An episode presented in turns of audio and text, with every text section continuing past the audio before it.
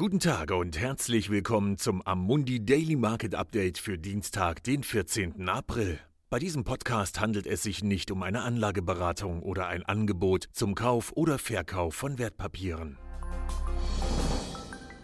Die europäischen Märkte scheinen nach den Osterferien wieder optimistisch gestimmt zu sein und orientieren sich an einer starken Entwicklung in Asien. Die europäischen Aktien tendieren von seitwärts bis zu einem Prozent höher, nachdem die asiatischen Märkte aufgrund der besser als erwarteten Daten aus China gestiegen sind. Die dortigen Exporte gingen im März im Jahresvergleich um 3,5 Prozent zurück. Analysten warnen jedoch davor, dass die chinesischen Exporte angesichts des für das kommende Quartal erwarteten Nachfrageeinbruchs auf den wichtigsten Märkten stark zurückgehen könnten. Es gibt jedoch Hoffnungsschimmer, dass in den großen europäischen Ländern, die von der Covid-19-Pandemie betroffen sind, das Schlimmste überstanden sein könnte, auch wenn in Frankreich, Spanien, Großbritannien und Italien nach wie vor Sperren bestehen. Frankreich hat die Wiedereröffnung einiger Schulen für den nächsten Monat signalisiert, während Spanien in nicht systemrelevanten Industriezweigen einigen die Rückkehr zur Arbeit ermöglicht hat. Auch US-Futures liegen um mehr als ein Prozent höher. Während der Dow Jones und der SP 500 am Montag niedriger schlossen, stieg ein Index, der zehn der größten kapitalkräftigen Unternehmen im Technologiesektor abbildet, von denen viele erwarten, dass sie die Pandemie besser als die meisten anderen überstehen werden, gestern um fast 4 Prozent. Unterdessen haben die Kreditmärkte massiv auf eine weitere beispiellose Maßnahme der US-Notenbank reagiert, die am Donnerstag ankündigte, dass sie nun direkt hochverzinsliche ETFs kauft.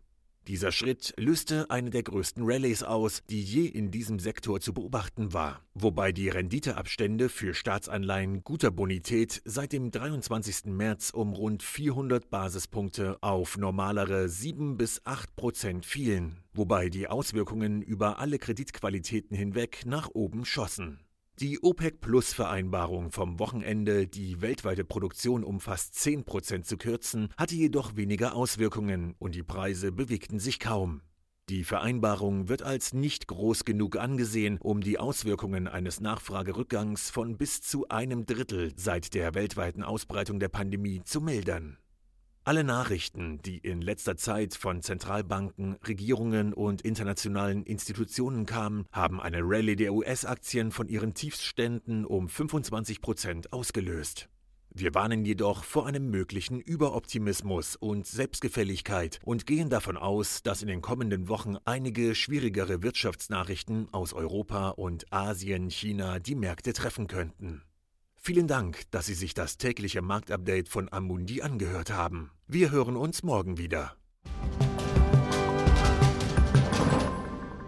Dieses Material dient nur zu Informationszwecken, ist keine Empfehlung, Finanzanalyse oder Beratung und stellt keine Aufforderung, Einladung oder Angebot zum Kauf oder Verkauf von Wertpapieren und Dienstleistungen dar. Dieses Dokument wird von Amundi herausgegeben und sofern nicht anders angegeben, sind alle geäußerten Ansichten die von Amundi zum Zeitpunkt der Veröffentlichung. Diese Ansichten können jederzeit ohne vorherige Ankündigung aufgrund von Markt- und anderen Bedingungen geändert werden und es kann nicht zugesichert werden, dass Länder, Märkte oder Sektoren sich wie erwartet entwickeln werden. Amundi übernimmt keinerlei Haftung, weder direkt noch indirekt, die sich aus der Verwendung der in diesem Material enthaltenen Informationen ergeben könnte. Amundi kann in keiner Weise für Entscheidungen oder Investitionen verantwortlich gemacht werden, die auf der Grundlage der in diesem Material enthaltenen Informationen getroffen werden. Die Prospekte und Kundeninformationsdokumente für die von der Amundi-Gruppe angebotenen Fonds finden Sie auf der jeweiligen Website.